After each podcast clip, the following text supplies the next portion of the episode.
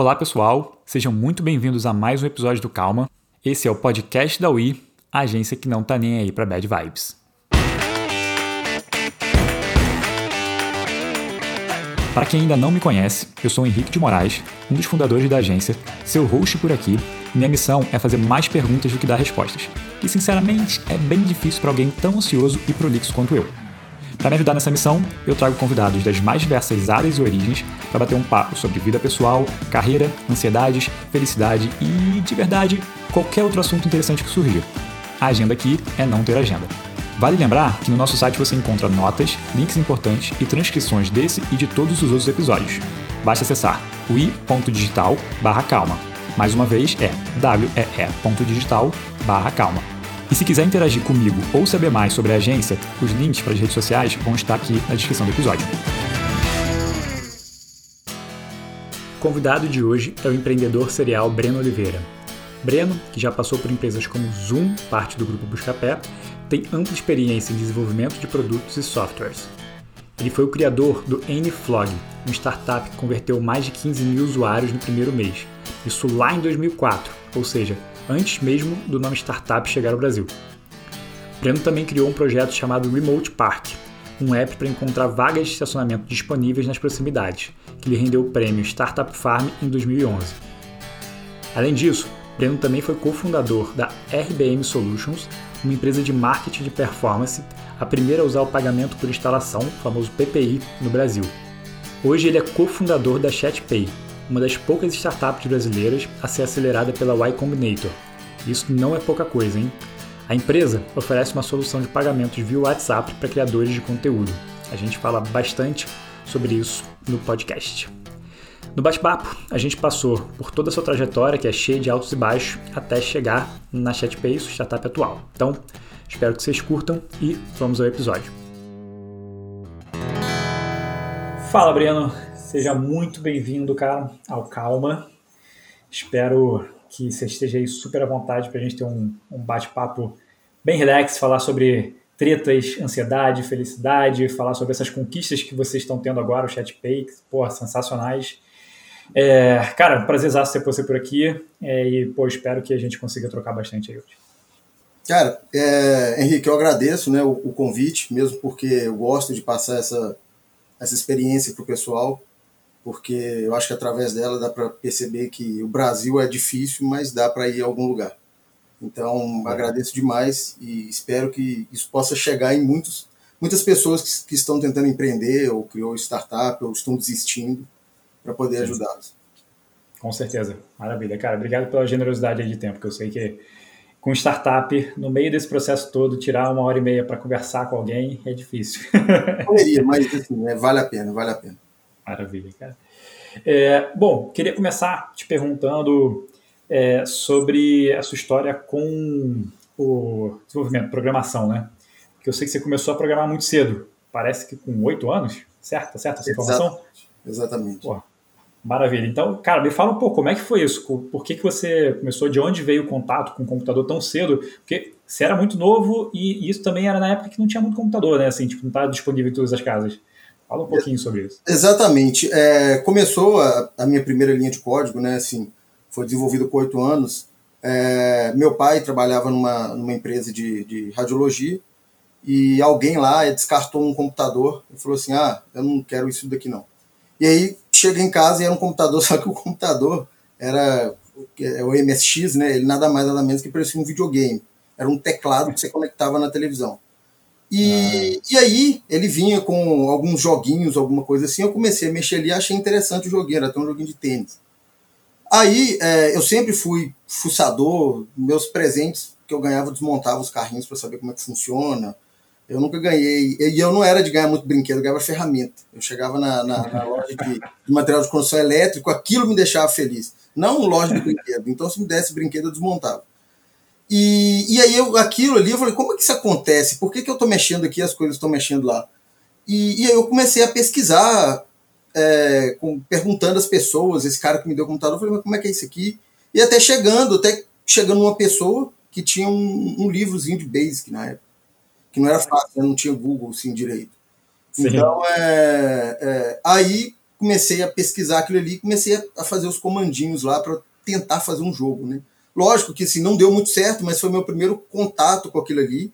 E ali eu fui pesquisando mesmo e, e achei super interessante. Até que é, meu pai depois acabou comprando um computador que era um 486, desses 400, aí já tinha tela, tudo bonitinho.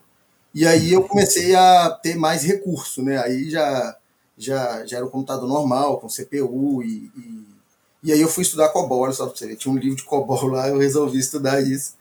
É, também. Quantos anos? É, que você falou? Nessa, nessa época aí eu já devia ter meus 9, 9 para 10, exatamente. Caraca.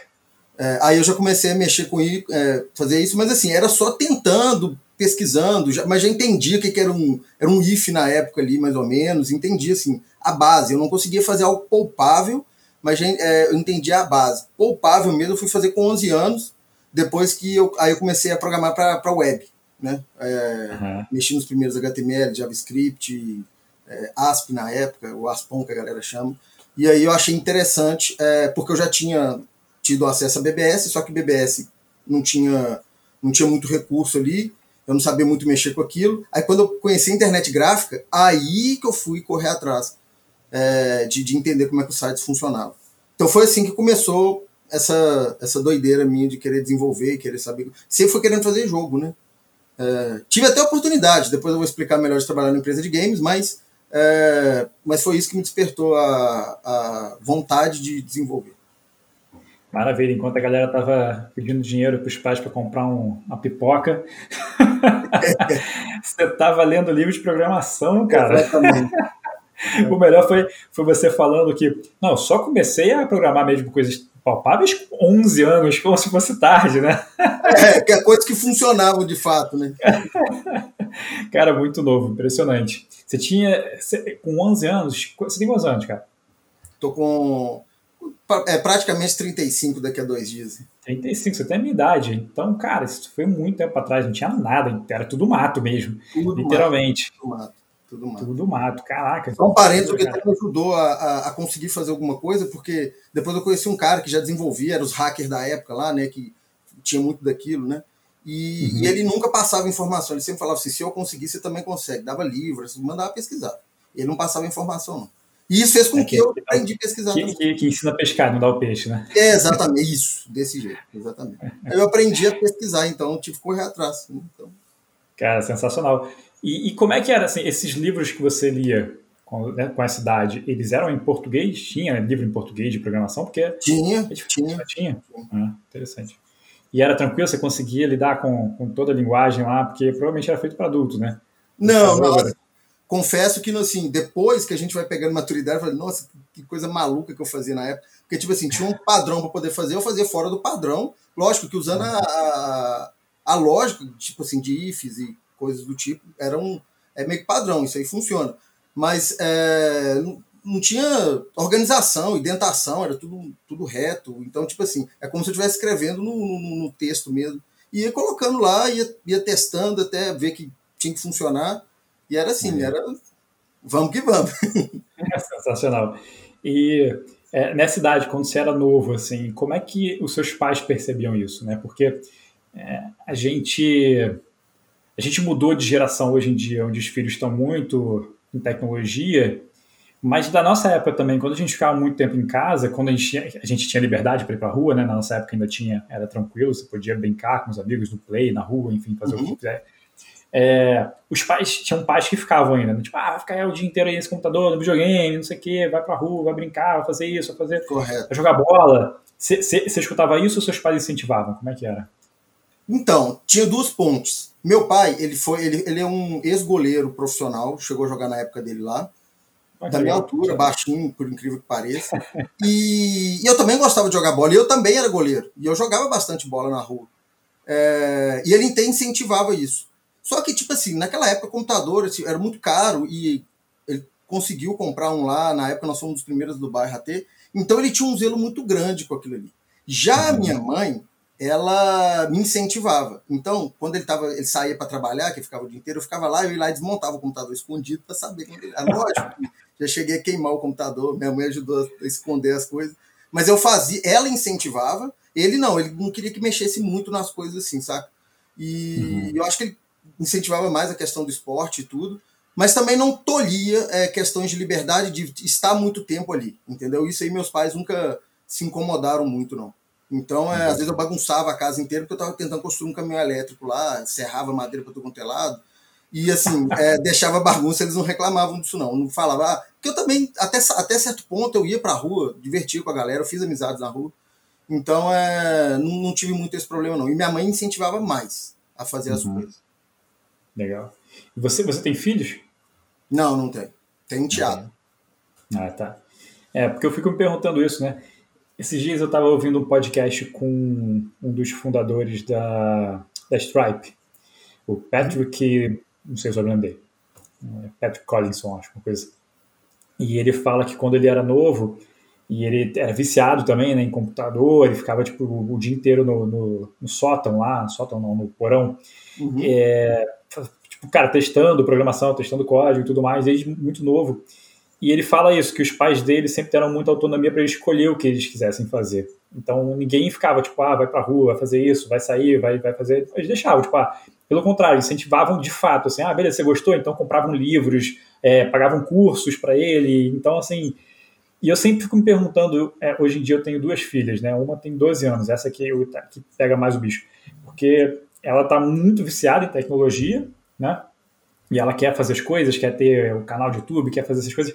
E eu fico me perguntando o quanto eu tenho que incentivar, né, dar liberdade dela fazer isso, e o quanto também é perigoso, né? Porque, assim, mal bem, uma, hoje em dia, uma pessoa, uma criança com 12 anos na internet, é outra coisa de quando era tudo mato, né? Tipo. Com certeza. Porque, assim, você até pode encontrar o um maluco no meio do caminho, mas, assim, hoje em dia, é, é tá, tá, assim, é, acho que o, percentual maior é de malucos, né? Cara, agora engraçado, por incrível que pareça também, eu falo o seguinte: a minha vida dos 10 anos, não, dos 11 para frente, quando eu já estava com a internet gráfica e tudo desse tipo, por exemplo, meu pai, meus pais nunca tiveram muitas condições de manter as coisas. E aí os computadores que eu tinha que atualizar, eu fazia escambo mesmo, tipo, eu pegava uma memória e trocava para um processador melhor, depois trocava esse processador para umas placas, ia trocando até dar um jeito de, de melhorar o computador. E, e eu já tinha essa vida que, que as crianças têm agora, que elas têm por é, estar inserida na, na, na, sociedade, esse negócio de você estar no telefone e conectar remotamente, eu também tinha. E eu falo, cara, engraçado, meu primeiro dating foi com 13 anos, do ICQ. Uma de 13 anos lá do ICQ também. E a, é, a mãe dela levou ela, na época eu já andava sozinho assim. A mãe dela levou lá na sorveteria tudo, com 13 anos, ou seja, é, é o que tem hoje, mas eu já presenciava esse tipo de coisa, sabe? Mas é. É, e, e, eu, e, eu, falo que é um pouco complexo, porque se você tira a pessoa desse meio, ela passa a ser sozinha, porque é ali que está o encontro dela, ali que ela vai fazer amizade. Então, como eu vejo através dos meus sobrinhos, né, que eu vejo minha irmã criando, eu converso muito com ela sobre esse negócio de tecnologia, e ela viu também, né, eu porque ela é mais velha, a, a mais velha no caso, ela viu eu é, crescendo desse jeito, e, e aí vê que não tem esse negócio de descer na rua, brincar mais. Né? Você vai conseguir sua amizade na internet e tudo. Se você não tá ali, você vai ficar sem amizade. Cada vez mais isso. Esse é o problema. Então, é, tem que tomar cuidado, que tem que ter limite, mas tem que tomar cuidado que o limite pode deixar, na minha visão, pode deixar a pessoa afastada né, do meio. Sim, é é complexo mesmo. E tentar encontrar o equilíbrio, né? Mas não sei se existe o equilíbrio, não sei se a gente passa a responsabilidade para os filhos, enfim. É, acabei viajando aqui nos meus problemas de criação. Não, mas é legal, é bom a gente trocar uma ideia. Assim, quem assistir também com certeza passa por isso, né? Isso é uma base é. do empreendedorismo. Se você tem um problema, outra pessoa também tem. Sim, é verdade. E, e cara, como que isso é, te ajudou, né? Você ter esse contato tão novo com a programação, com tecnologia. É, como que isso foi evoluindo ao longo da sua vida? E, e você falou uma coisa interessante, que eu, queria, eu não queria perder isso, vou botar aqui um marcador para a gente lembrar depois, uhum. que é, você falou sobre você fazer o escambo, né?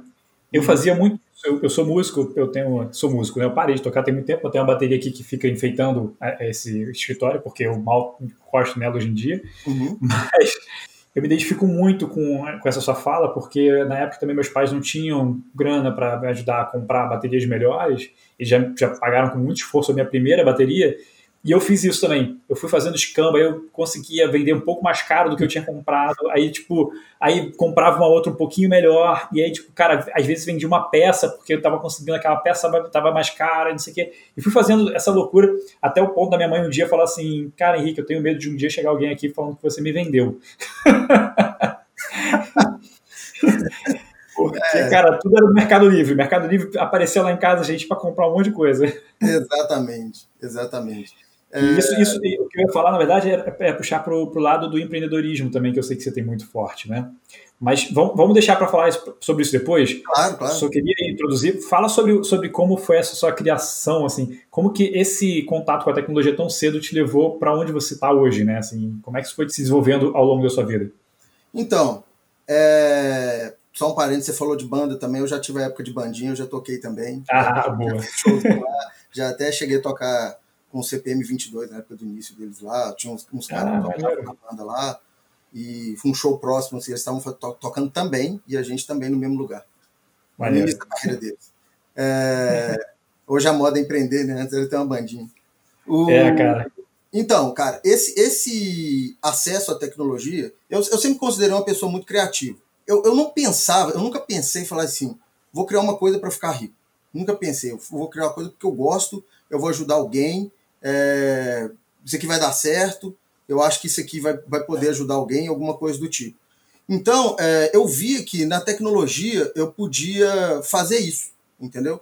No, porque todos os projetos que eu fiz, que eu tentei fazer, um dos primeiros foi um, um assim, que foi para web mesmo, que já começou a aparecer essas outras coisas, foi até um site de que eu gostava muito de jogar computador na época, era Warcraft que eu jogava e Diablo, e StarCraft, do 1 lá da época. Eu tentei fazer um site e juntar umas pessoas, né? Para fazer assim, vamos fazer um, um, um site para o clã nosso, entendeu? e, e aí eu queria comunicar com essas pessoas, né? Para fazer o seguinte: não, se a gente joga, a gente vai ter o site para poder representar tudo. E foi indo. Ah, depois eu tentei fazer um site de receitas, receitas mesmo, de bolo, essas coisas. Isso em 2000, 90, 2000, em 2000, juntei com um amigo meu, falei, ah, vamos fazer um... Minha mãe gosta de cozinhar pra caramba, meu pai também, e é difícil achar essas receitas, fica nesses livros aí, é, difícil de, de ter que ficar procurando. Por que a gente não pode fazer um uhum. negócio com uma busca bacana? Então, tipo assim, eu sempre pensei nisso, saca? De uhum. querer fazer alguma coisa para as pessoas usarem. Eu não pensava se ia ganhar dinheiro ou não. Tanto é que, uhum. quando eu montei o, outro projeto, o Nflog, em 2004, eu montei um site de tirar fotos da noite. Você saía para balada e tirava foto. E na época tinha o Flogão, o Fotolog.net, que era o percussor do Orkut, né? E que depois uhum. é quase o Instagram, né? Porque você postava sua foto. É. E a gente pensou o seguinte, cara, a gente vai na noite, tira as fotos, só que as pessoas, como é que elas vão guardar isso daí? Na época a galera não tinha câmera, né? No celular, esquece. É, e mal mal tinha câmera digital. Então, é, eu falei assim, vamos criar um, um álbum, só que tipo um, um fotolog.net e vamos colocar para as pessoas. A gente personaliza, as pessoas podem colocar foto. Fizemos uma um, um negócio muito interessante. No primeiro mês, cara, naquela época, em 2004, é, 2003, 2003 para 2004, é, início de 2004. O Orkut não tinha começado direito ainda, a expandir aqui. E aí, é, o negócio explodiu, cara. Em um mês tinha 15 mil pessoas e todo mundo conhecia, a gente ia para as festas, nas boates, a tirar foto. E estava escrito, era noturna na frente e N-Flog atrás, até o ponto de, da Praça da Savassi, que é, o, que é o ponto de encontro dos jovens lá de Belo Horizonte, de passar próximo e ver a pessoa falando, não, entra lá no meu Uniflog, vê outras pessoas. Aquilo dá uma satisfação muito legal. E eu nunca pensei em dinheiro, tanto é que o negócio quebrou, porque a gente não tinha 400 reais para pagar o servidor que estava lá. Na época, investimento, angel, ninguém sabia disso. Ninguém nem uhum. Como, tinha um carinha lá que tinha um pouco mais de grana, que era sócio nosso lá, beleza, mas assim, não tinha esse negócio de ver como é que você vai pegar dinheiro. Aí o negócio morreu para lá, muita gente ficou muito chateado, porque só tinha as fotos no nosso sistema, e ele era bem avançado para a época. E assim, é, então sempre foi para esse lado, esse lado de querer ajudar as pessoas, de ter a ferramenta de, de tecnologia para poder é, conectar as pessoas. Eu sempre uhum. pensei na parte de conectar. Não tinha esse por dentro. O que é, hoje a gente sabe muito bem. Hoje você falar que é conectar pessoas é engenheiro de obra pronta, muito fácil, escrito. É. Que é o Web 2.0, Web 3.0, que eles foram dando nome por aí. Mas naquela época não, eu só queria simplesmente conectar as pessoas. E, e por isso, empiricamente, achava legal aquilo. Né? Então uhum. foi assim que, que eu fui vendo que, cara, dá para fazer algumas coisas, dá para fazer coisas legais. Existem dores. E aí no meio você vai, você vai vendo que existe dor das pessoas. Por que, que a pessoa usava Aniflog? Porque ela podia é, é, trocar o, o layout em relação aos outros que não podia, guardava foto, coisa que ela não tinha espaço no computador na época, que era caro, HD, ou, ou não tinha nem nada direito, entendeu? Então era uma dor da pessoa guardar foto. Só que eu não é. sabia disso, eu não sabia que era dor, foi empírico a coisa, entendeu? Então é assim, cara. Então eu vejo a tecnologia assim. Foi aí que eu fui descobrindo, é tudo empiricamente. Hoje eu faço a reflexão e vejo. Mas na época, sabia nada disso, estava indo por intuição mesmo. Sim. É engraçado que acaba de certa forma, se conectando um pouco com a parte de empreendedorismo que eu perguntei, né? Porque, mal ou bem, é, é, você estava empreendendo, né? Você falou não, da, tá, da tecnologia, mas é muito mais empreendedorismo do que a é. tecnologia nesse caso aí, né? Porque... Não, nessa parte de, de Uniflog, a gente tinha uma parte de banner, né? Banner mesmo. Uhum. Não tinha esses. É, máximo que tinha, tinha o Double Click, que o Google comprou depois, que hoje é o AdSense lá. AdSense, e né? aí é, a gente colocava ele, tipo, não rentabilizava nada aquele negócio. E a galera de festa comprava aquele banner ali, a gente tentava vender aquele, ou trocava para entrar em festa também, era muito entendeu? É, trocava para entrar em festa, a gente não entendia visibilidade, o quanto que aquilo ali valia, o tráfego. Uhum. Essa, essa ideia de. Eu trabalhei muito tempo com tráfego, é, no, no, numa startup que eu tive aqui em São Paulo, depois a gente pode falar sobre ela também, que quebrou, mas foi, foi lá em cima e quebrou. É, uhum. E aí a gente sabe o poder do tráfego. É ele que mantém Google, Facebook, a gente sabe disso. Mas na época, fazia ideia do que era isso, entendeu? Era muito técnico. Eu gostava de fazer por prazer. Eu não sabia o quão aquilo ali valia, entendeu? Aí depois que a gente vai vendo. Sim. Então, passa um pouco sobre quais foram as startups que você, que você montou. Enfim, se você falar, quiser falar um pouco sobre essa que você falou agora também. Teve, teve uma que eu tentei montar, foi depois desse N-Flog, mas já era 2007, é, uhum. chamava Post-Iter. Tem até o domínio, é todo meu. Era um Post era, chamava Post-Iter. Era um painel, isso, Post-Iter. Era um painel, é, 2006 mais ou menos isso. Era um painel que foi, assim, só pra você ter ideia, nem, não existia Twitter aqui no Brasil e meu nome era esse, entendeu? Não teve cópia com isso, não. Uhum. Eu, eu, eu tive uma ideia não é engenheiro de obra pronta. Isso que eu falo para todo mundo. A galera hoje é muito difícil explicar isso, mas eu tinha uma ideia, falei assim, galera, esses blogs aí tá muito cheio, a galera quer, quer escrever pouco. Eu acho que é muito mais rápido. Porque eu tinha visto que o ICQ morreu depois que ele colocou um tanto de parafernália no ICQ, e na hora que você, pra você enviar uma mensagem no ICQ, você tinha que apertar um, quase um Hadouken lá, né? Control, não sei o que lá. e ainda ficava, um macete, né? ainda ficava um bonequinho rodando. Entrou o MSN sem nada, cara, nem foto tinha, mas só de você dar enter e ele fingir que enviava, que plotava na tela, aquilo, e vi no Windows, né? Aquilo fez com que matasse o ICQ, que hoje é como se fosse, sei lá, o WhatsApp, ninguém imaginava que o ICQ ia morrer. E morreu é. por, por, por detalhes, entendeu? E aquilo ali ficou na minha cabeça, eu falei assim, cara, esse negócio de blog tá muito grande. Na época tinha é, o Blogger, acho que estava começando, tinha o HPG, tinha alguns outros. Falei, cara, a galera quer, quer, quer conversar pouco. Só que a galera pode deixar recadinhos no mural do outro. Aí era um mural tipo de cortiça assim mesmo, que você ficava na web, aí você podia até trocar o fundo dele, colocar o que quisesse. E aí você podia entrar no mural da outra pessoa e pinar um, um, um recado lá, e deixar um recado para ela lá. E aí tem, tem uma integração que você fazia com o desktop, que ele baixava aquele mural pro seu desktop, e ficava bonitinho, igual o, o Windows 7 lançou aqueles, aqueles stickerzinhos lá. E, e aí eu comecei a tentar empreender ali. Aquilo ali eu falei assim, cara, isso aqui eu vou fazer uma startup disso aqui. Não sabe. Mas, deixa eu fazer uma pergunta, só para entender. Nessa época já existia esse movimento de empreendedorismo? Já tinha algum movimento de investimento anjo, por exemplo? Porque eu lembro que eu não lembro exatamente em qual ano, mas eu também empreendo muito desde novo, assim. Eu, eu, a minha primeira startup eu tinha 17 anos, assim, né? tipo novo, bem novo para mim, pelo menos. E na época que eu abri a minha primeira e a segunda startup, que eu, que eu chamo hoje de startup, não tinha, não existia esse nome no Brasil. Não. Eu estava montando uma, uma, empresa, eu era empresário. era assim que eu falava. Eu não era empreendedor, eu era empresário. empresário. E é, eu estava abrindo um negócio, enfim, que tinha um pouco dos, da coisa do digital, né? Porque, porque a gente viu muito cedo é, essas oportunidades surgindo, Mas é, eu lembro que um pouco depois, assim, tipo, que, que eu estava na minha segunda startup, né, vamos colocar assim, é, que a primeira, inclusive, eu me arrependo de, de, ter, de ter parado, eu só parei porque a minha namorada na época engravidou, era muito novo, imagina, eu tinha 20 e poucos anos, e eu tive que fechar porque eu tive que arrumar um emprego sério.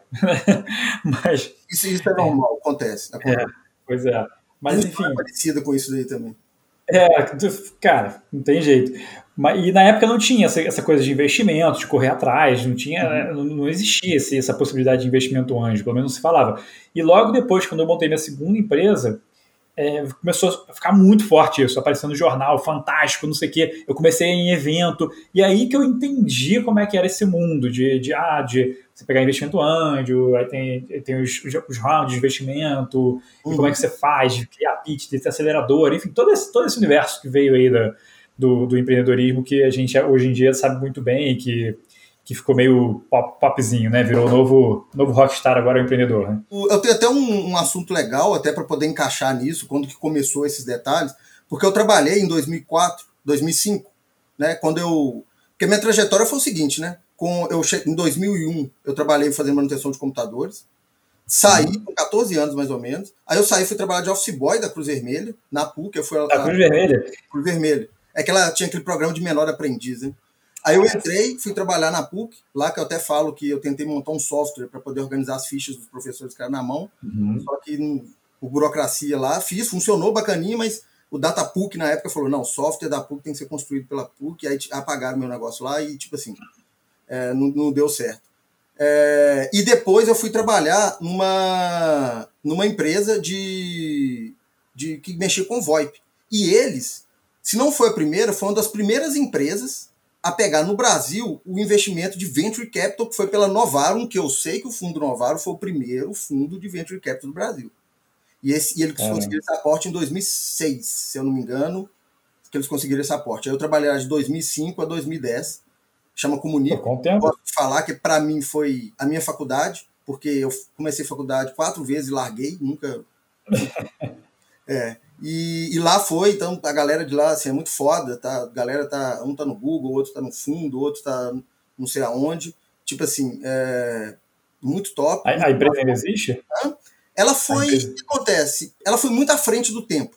Em 2004, em 2005, a gente já fazia é, comunicação, é, comunicador com vídeo, onde que a gente juntava tecnologia web mais é, tecnologia nativa do Windows na época porque a interface era toda em web, mas por fora, a parte de áudio e vídeo, era feito, era feito nativo lá, C++, nas linguagens é, do, do computador mesmo.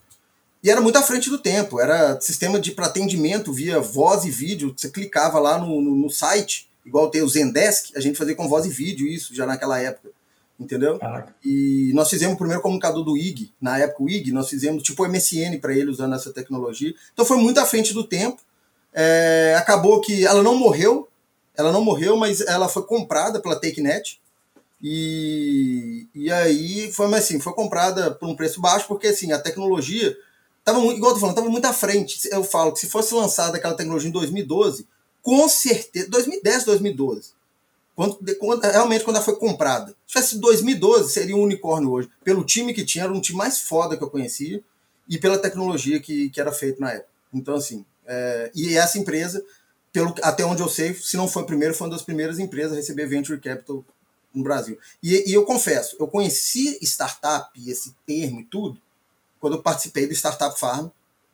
Uhum. Mais uma ideia que eu tive, junto com, com o pessoal. Estava trabalhando na empresa de digitalização de imagem, aí juntou com a galera, que foi através do Felipe Matos, porque o Felipe Matos, que é todo mundo de startup acho que conhece ele, que foi o fundador do Startup Farm, foi do que criou o, o livro 10 é, mil startups e ajudou bastante gente. Ele foi o cara que me contratou nessa empresa em 2004, 2005, porque foi no início de 2005.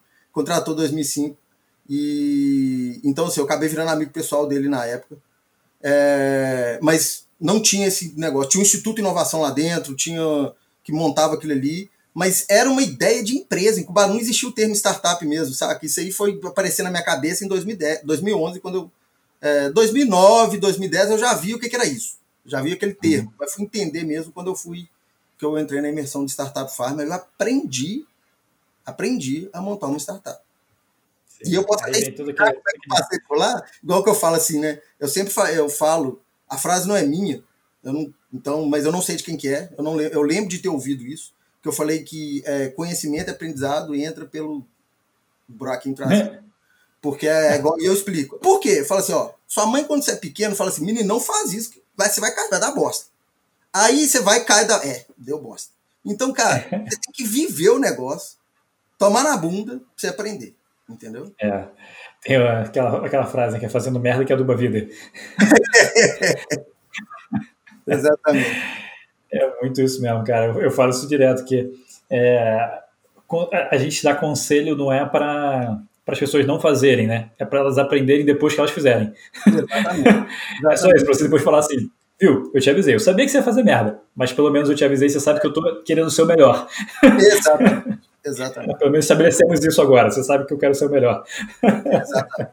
Exatamente. Muito bom. E, e aí, então, você é, passou por, esse, por cinco anos nessa empresa, né?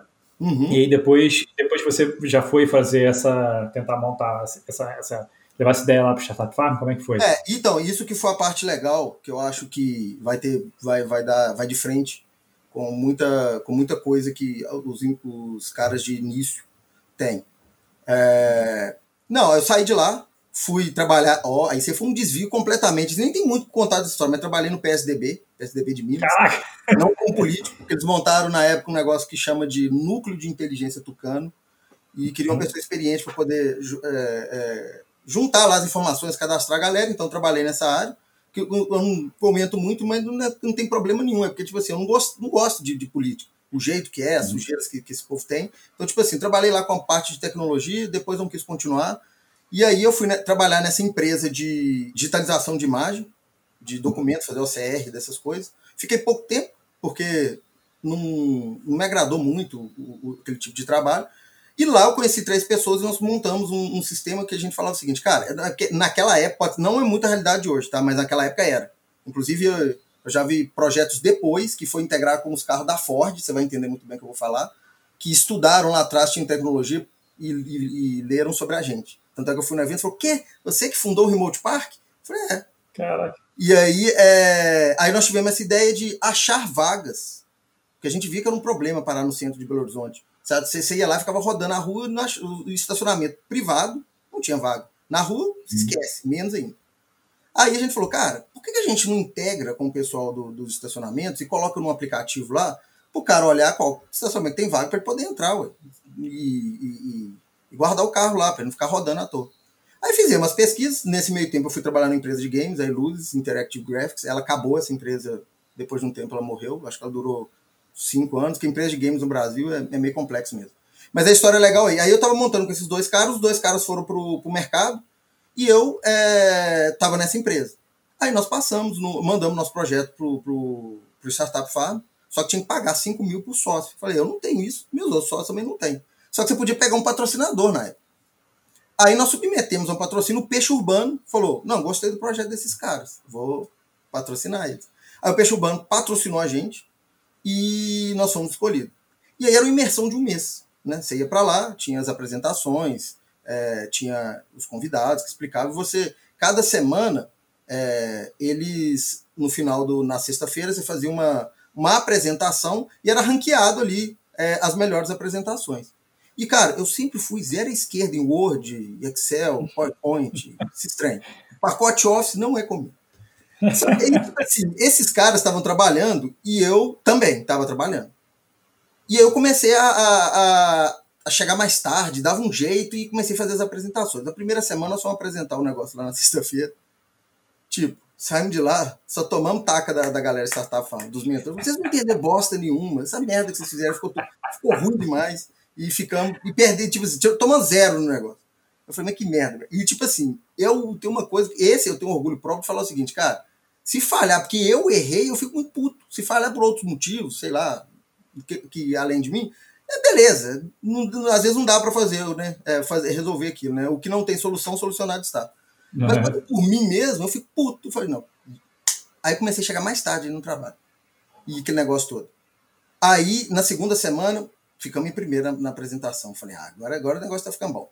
E aí comecei a fazer o negócio. Aí o CEO da, da empresa chamou e falou assim, Breno, inclusive, que é, ele era irmão do, do, do fundador da, da, do Instituto Inovação, que foi a incubadora da época lá de 2005. Então ele tinha uma certa liberdade e falou assim, o negócio é o seguinte, cara, não dá. Os dois não dá. Você vai ter que escolher lá ou aqui, porque você não está fazendo nenhum dos os dois direito. E eu vou te ser sincero, seu projeto lá é muito bom. Mas eu estou indo viajar, daqui três dias eu volto, você decide. Aí eu simplesmente falei com ele assim, cara, é, eu, na hora que ele voltou, eu falei assim, tá, eu vou para o meu projeto. Só me ajuda um pouquinho, porque eu não tenho dinheiro nenhum. Me demite aí. Só me demite. Que uhum. eu vou. Beleza. Fui, encampamos o negócio, chegamos na final do projeto. Aí tinha a apresentação final com as três, os três melhores projetos escolheram. Tem até vídeo no meu LinkedIn da, da pessoa fazendo matéria com a gente. E aí tinha que apresentar. E eu nunca tinha falado em público, essas outras coisas assim. E os outros dois lá eram muito nerdões. Aí eu falei assim, não, vou dar um jeito de resolver isso aí. Aí é, fui lá, aí tinha 200 pessoas no negócio assim, uns 10 investidores, pica assim. E eu, eu não, nós não fomos o primeiro a apresentar, fomos, foram outras empresas. Os caras desciam além, parecia Shark Tank mesmo. O cara parecia, se eu pegar 1% do mercado aqui, em dois anos eu vou ter um trilhão. Aí os caras já mas, tipo assim, parecia o Shark Tank, né, que eu, vi, que eu já vi hoje. E aí eu cheguei e falei assim, cara, eu sei muito do produto. Eu não tenho por que ficar preocupado. Eu sei responder tudo que eles respondem. Tudo que eles perguntam. Aí eu cheguei lá, fiz a apresentação, fiz aquele. É, já tinha visto alguns, fiz aquele. Fui único que cheguei e falei assim: quem aqui veio de carro? Teve dificuldade de achar vaga? Pois é, tá vendo? Isso é um... Apresentei aquele showzinho assim. E aí eu lembro que o, o investidor lá, o mais crenquinha lá, ele fez uma pergunta para matar. Ele chegou e falou assim: não, mas peraí, como que você vai integrar com, com, com os estacionamentos que só tem uma cadeirinha quebrada lá e uma calculadora. Eu falei, não, mas nós já pensamos nisso. Se a gente for em qualquer é, é, loja chinesa dessa, compra um telefone, um Android, que na época custava tipo uns 180, 200, colocar na mão do cara, a gente consegue controlar a entrada e saída de veículos dele e ele ganha de graça uma ferramenta para a gestão da, da, do, do estacionamento dele. E ele não vai ter fuga de dinheiro, não vai ter que ficar preocupado com nada disso. O cara simplesmente e aí, é... aí eles falaram, mas e como é que tá? Aí eu falei assim, ó, nós já fomos o maior rede de estacionamento. Na época eu fui lá no LinkedIn do, do CEO da Minas Park, depois foi comprado pelo Estapar. Apresentamos o projeto pro cara, o cara falou assim, quando tiver pronto, eu quero. Então, assim, a gente já tinha aquele negócio. Aí nós ganhamos o Startup Farm, né? Assim, fomos o melhor. Surgiu uma oportunidade, na época de investimento de 1 milhão e 200, de um fundo que estava começando, tanto é que eu nem, nem lembro o nome dele direito. E aí que deu o problema porque eu já tinha largado, abdicado de tudo para poder ficar no projeto. E eu também trabalhava, é, já estava trabalhando com Frila, é, servindo é, para o Buscapé aqui do, de São Paulo. Uhum. E, e aí eu, eu tinha pegado um Frila grande com eles. E os caras, eu falei, galera, você tem que largar daí, velho. O investidor não vai investir em empresa com vocês dois fora, vai ter que ser full time. Ah, mas eu tenho uhum. família, não sei o que lá, não sei o que lá, deu aquele problema todo. Começou a desandar, eram três técnicos, né? E não tinha um, um cara com figura comercial lá, eu que acho que meus escambos me ajudaram nisso, né? Eu consegui apresentar, não, não, tive vergonha de apresentar e tudo. Então, acho que aí meus escambos ajudaram eu ter essa esse conseguir articular, conversar com as pessoas, fazer uma apresentação, que eu tinha que apresentar meus produtos para poder trocar aí. então, é, eles não toparam. Aí surgiu a oportunidade de vir para São Paulo. Eu simplesmente olhei para os dois e falei o seguinte, cara, eu não vou arriscar mais. Já arrisquei demais, já ganhou o negócio. Vocês não vão largar? Eu estou indo para São Paulo. Faz o seguinte: eu estou fora, converse entre vocês e deixe uma porcentagem para mim pelo que eu já fiz até aqui. Aí os caras simplesmente falaram o seguinte: não, nós não te dar nada, não. O dia que der dinheiro a gente paga. Eu falei: então não quero é nada, pode ficar com tudo. E vim embora. É, aí o projeto não andou, obviamente, acabou, morreu lá a ideia do negócio, não, não deu certo. Nós saímos até na Galileu, saímos no, até, no, no videozinho da, da, da televisão lá de Minas, lá, fizeram vídeo com a gente, e fui para São Paulo e aceitei mudar para São Paulo. Nunca tinha ido em São Paulo, já mudei para São Paulo de uma vez por todas. Eu sei que quando eu só, só vai poder trocar de assunto, que esse também é interessante. Quando eu cheguei pro cara, pro amigo meu que me contratou lá, eu falei ele, cara, eu tô dando 10 pa passos para trás para dar mil para frente, porque eu vou ganhar um terço do que eu estava ganhando como freela e vou parar de, de, de tentar empreender. Mas eu, vou, eu vim para cá para empreender de novo. Anota isso. Voltei para Belo Horizonte, catei minhas malas, tudo, fiz minha despedida e vim. Então, assim, esse projeto foi-se. Caramba. E você está em São Paulo? Hoje eu estou em São Paulo. Eu fiquei até é, 2012. É, essa outra empresa também, cara, é, a história dela é interessante, mas dá para resumir rápido. Né? Eu vim para cá, aí eu e esses amigos meus é, é, montamos um, um, um sistema de, de, instalador. Assim, a gente já instalou muito Baidu no computador dos outros, infelizmente, já que a gente foi o primeiro instalador brasileiro disso. Mas depois a gente montou um sistema de cashback. Aí nós fomos é, demitidos da empresa. Aí a gente estava com esse, com esse projeto, montamos nosso próprio escritório, arrumamos investidor anjo, faturamos 3 milhões no primeiro ano, no segundo ano quebrou. Caramba, aí, qual que é essa empresa? É, e eu voltei para Belo Horizonte. Mas qual é o nome da, da startup? Chamava RBM. RBM. E, e como é que você chegou a, é, no, no ChatPay, cara? De onde a história conecta? Isso. Aí, é, quando essa empresa estava dando ruim, igual eu falei, tem que saber a hora de pular do bar, cara. Não, já não ia dar mais. Ia começar a endividar sócio, essas outras coisas. A empresa fazia o quê? Essa, essa, essa RBM, né, que, que tava, é, que eu, eu, morava aqui ainda, né? É, porque a ChatPay, ela tem uma, ela é, ela tem um ano de, de existência, mas ela tem uma base de, de quase cinco anos atrás. E uhum. eu tô uhum. desde essa base. Então, em 2015, eu resolvi sair dessa empresa.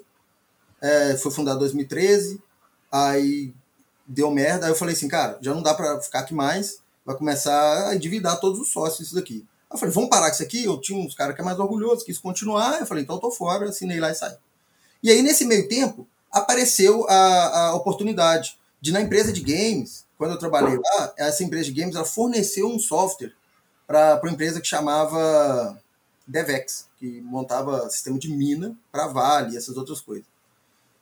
E aí, é, o amigo meu, que desde essa época da, da, da empresa da, da Comunip lá que eu falo do também, que eu trabalhei com ele, trabalhei na empresa de games com ele, que ele estava lá, inclusive ele que me indicou.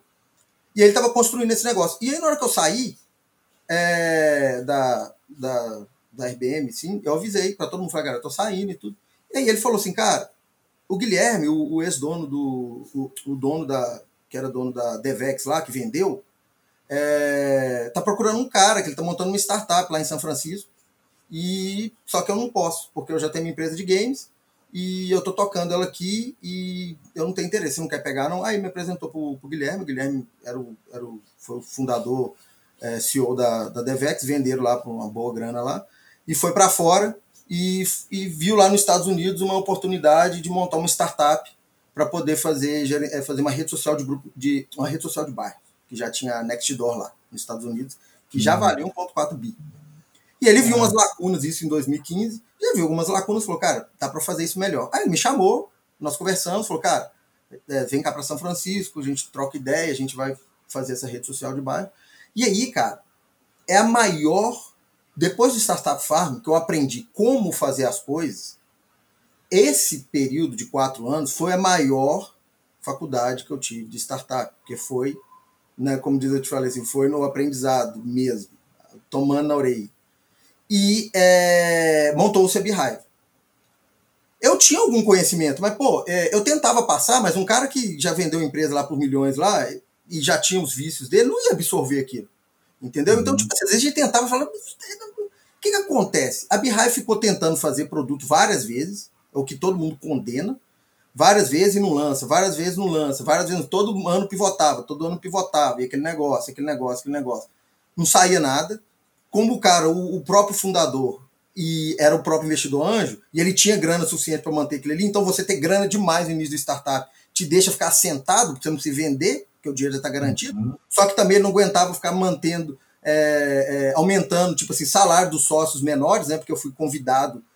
Era, a gente fala que é funcionário sócio, né? Nesse caso. Uhum. Eu até ganhei uma boa participação lá por ter feito muita coisa. Mas assim, e, e foi dando um monte de problema. E a gente vai vendo, e eu fui vendo aquele ali e falei, cara, isso aí não vai a lugar nenhum. Aí, é, até que 2009, aí a gente já, já tinha perdido espaço para o WhatsApp, porque nos bairros, em vez de ter é, grupo de Facebook, tinha era WhatsApp mesmo. Aí nós falamos assim, cara, Deixa eu fazer uma pergunta. Você estava fazendo isso tudo de São Paulo ou você foi para lá? Não, 2015 eu voltei para Belo Horizonte. É, 2016 eu voltei para Belo Horizonte. Isso. Ah, tá. Eu vou voltar com a mãe, né? Aquela coisa, aquela coisa que para startupeiro, quando está começando e não tem grana, você tem que fazer o seguinte: se você tiver carro, você vende, se você tiver mãe para morar, você mora, e vai, é isso.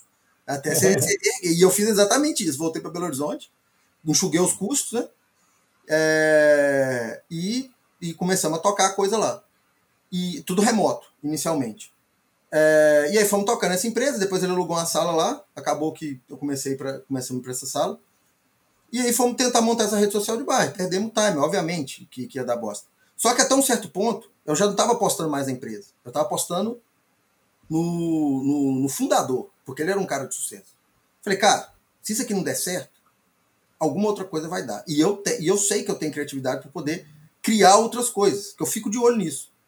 Uhum. E, e, e, foi indo, e foi indo. Aí, tipo assim, nós começamos a mexer com o WhatsApp. A gente tinha um bot de WhatsApp que, que você, você pedia lista, você pedia algumas coisas para ele, ele respondia para a pessoa do bairro, você fazer é, vender vendas locais e tudo também. Ficou também só no desenvolvimento até que 2019, dezembro de 2019, acabou minha paciência e quando eu aprendi muito, eu juntei a galera e falei, cara, eu não fico nessa empresa mais, porque isso aqui tá muito errado, nós não vamos para frente mais, tá encostado e tal. Aí reunimos, aí teve um quebra-pau danado. Aí eu tive uma. Isso aí, isso, a galera já tinha falado, alguém já tinha ventilado dentro da empresa, um sócio nosso, de vender grupo de WhatsApp. E aí eu cheguei falei assim, galera, eu conheço uma pessoa que usa um grupo de WhatsApp para poder é, gerenciar é, os desafios fitness dela. Só que é tudo bagunçado, ela faz tudo do jeito dela lá, não tem muito. Vamos trazer ela aqui e ver se ela compraria isso? Tá. Aí passou o final do ano, virou o início de 2021, levamos ela lá, fizemos a apresentação para ela. Ela simplesmente falou: onde eu assino o contrato? Cara, temos um produto.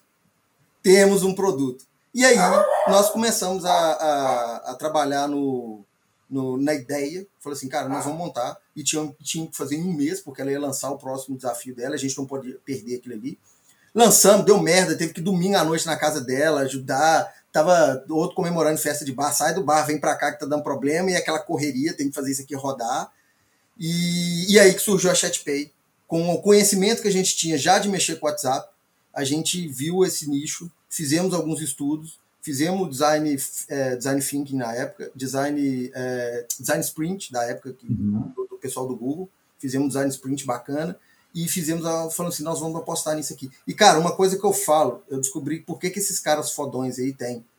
Eu tinha um filho que aquilo ali ia dar certo, cara, o projeto da minha vida. Eu sentia que ia dar certo, velho. Tanto é que teve um dos meus sócios que chegou assim outro dia no almoço com um mês de empresa. Falou, velho, fiz uma merda. Eu falei, o que, que foi? Cara, vou deixar receber meu salário porque eu comprei mais tanto por cento da empresa. Falei, velho, foi a melhor coisa que você fez na sua vida. Tinha brilho no olho. O Gui, que era o primeiro, ele relutava, mas não que viu todo mundo. Ele viu brilho no olho e falou assim, cara, não tem como eu ir contra isso. Eu aceito perder outra empresa e começar essa aqui. Do jeito que vocês estão, não tem como eu negar. Eu vou apostar nisso daqui, porque ele não estava afim de apostar mais. Eu vou apostar nisso aqui. E foi. E aí começou a ChatPay em, é, no início de, de 2000, 2020. Né? Ah, Cara, fala um pouquinho, para quem não conhece, é, o que, que é a ChatPay, o que, que vocês fazem, que eu achei muito maneiro, cara. Conta um pouquinho aí sobre como funciona, como vocês ajudam as pessoas. É, a ChatPay, cara, é o seguinte. A ideia é que tem pessoas que vendem conteúdo e ela tem que ter é, proximidade com o cliente. Então, é, ela vende conteúdo, a gente tem algum, algum, alguns casos, por exemplo, e esse, esse é extremamente emblemático para a gente foi o cara que, inclusive, na pandemia, ele dava aula de violão, né? E na pandemia ele não pôde dar a aula dele mais presencial. Então o cara, tipo assim, tava começando a ter problema financeiramente grave.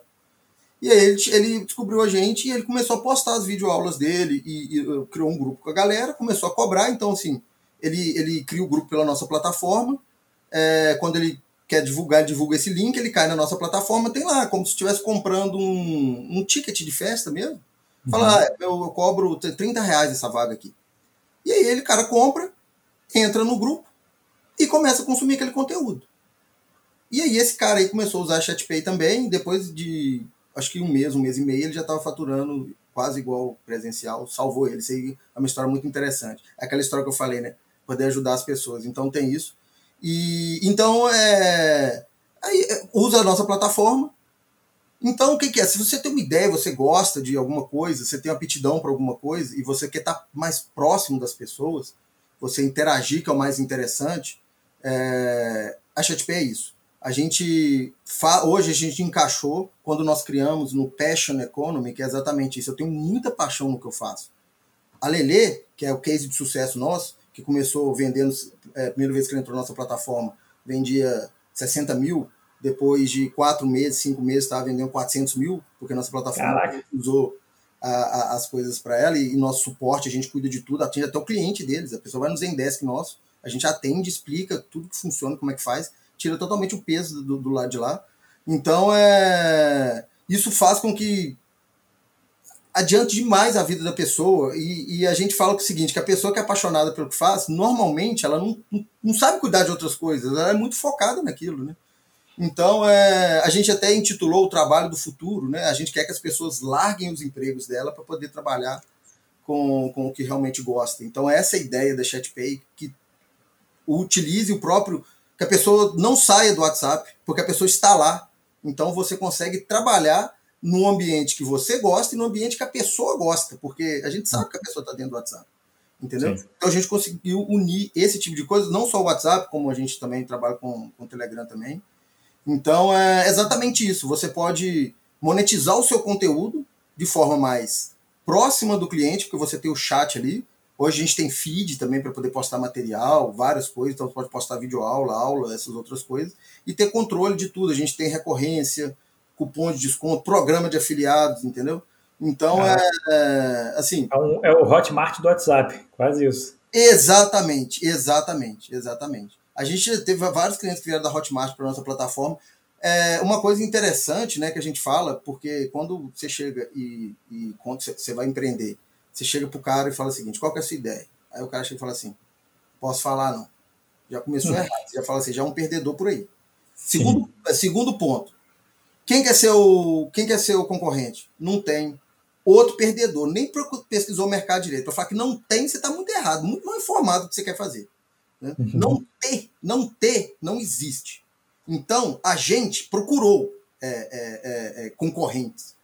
Aí a gente fala, direto, direto, a gente não tinha. Mas tinha quem fazia coisas similares. Hotmart, é, Simpla, Eduz, Monetize, é, todo mundo, sim, era, é, todo mundo trabalha com conteúdo, né? Conteúdo digital, no final das contas. Como, como concorrentes, a gente nunca ia atingir o público dele, muito público dele veio pra gente. Então, como é a burrice, comecei do cara. Não tem concorrente, não. Não tem nem concorrência pesquisar. Já muito errado, né? Verdade. E eu, eu, eu dei uma pesquisada né, para entender como é que funcionava a plataforma. E só para quem quem estiver ouvindo assim, e quer, quer entender, que eu achei muito interessante, que é o ponto principal, pelo que eu entendi, é vocês fazem toda a gestão né, das pessoas. Então, se a pessoa está inadimplente, você já exclui a pessoa daquele, daquele grupo. Quando a pessoa paga, ela já entra automaticamente. Não, a, a, pessoa que está gerando conteúdo, fazendo conteúdo ali, que tem um grupo exclusivo no, no WhatsApp ou no Telegram da vida, você só precisa se preocupar em divulgar. Né? Basicamente, gerar o conteúdo. É lógico, o conteúdo tem que ser bom, senão o cara vai sair. Mas a parte mais chata de fazer, né? Você fazer link de pagamento, envia o link de pagamento para a pessoa, e depois você coloca a pessoa no grupo, a pessoa saber se a pessoa tá, tá inadimplente ou não tá, aí tira a pessoa, exclui, enfim, toda essa gestão vocês fazem, certo? Exatamente. E outra coisa, né? Desse jeito manual, igual nós vimos bastante, bastante gente, inclusive teve grupos que, a, que as pessoas falaram, é, eles falaram, cara, o que eu tinha de nego inadimplente aqui rolando aqui na, na, na no caso de, de recorrência não estava no gibi. Uhum. Que é, é, esgotava, o cara continuava lá. Segundo, que link vaza. Se você manda o link uhum. do grupo para alguém, aquele cara lhe manda para outro lá e o amigo dele entra de graça e tudo. Então, assim, vira uma bagunça. E aí a gente controla isso, né? Porque o nosso robô está lá justamente para não deixar essas pessoas, se ele entrar lá inadimplente, ele, ele é removido. Então a gente faz exatamente essa gestão das pessoas ali dentro. Sensacional, cara. Sensacional. Deixa eu te fazer uma pergunta. É... Algumas perguntas, na verdade, relacionadas ao ChatPay, né? É, um, quais os grupos mais curiosos vocês têm lá, cara? Porque eu imagino que deve ter grupo de tudo, né? tem, tem. A gente tem os grupos de, de fitness, tem.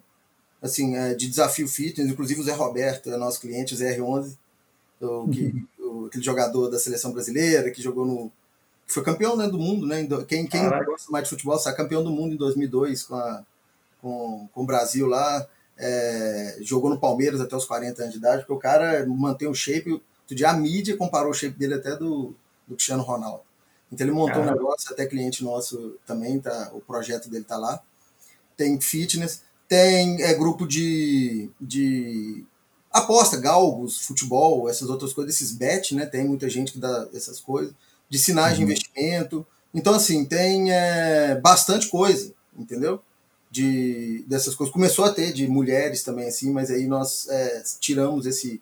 Não deixamos entrar muito para esse lado, porque se entra, igual a gente fala assim, o crescimento do OnlyFans é enorme. A gente sabe disso. Uhum. Mas é, não, não é bom, cara, assim, trabalhar com esse negócio, porque você espanta a outra galera, entendeu? Então a Sim. gente teve, começou a ter grupo pago de mulheres lá, igual o Close Friends, a galera faz, fazendo stripper, essas coisas.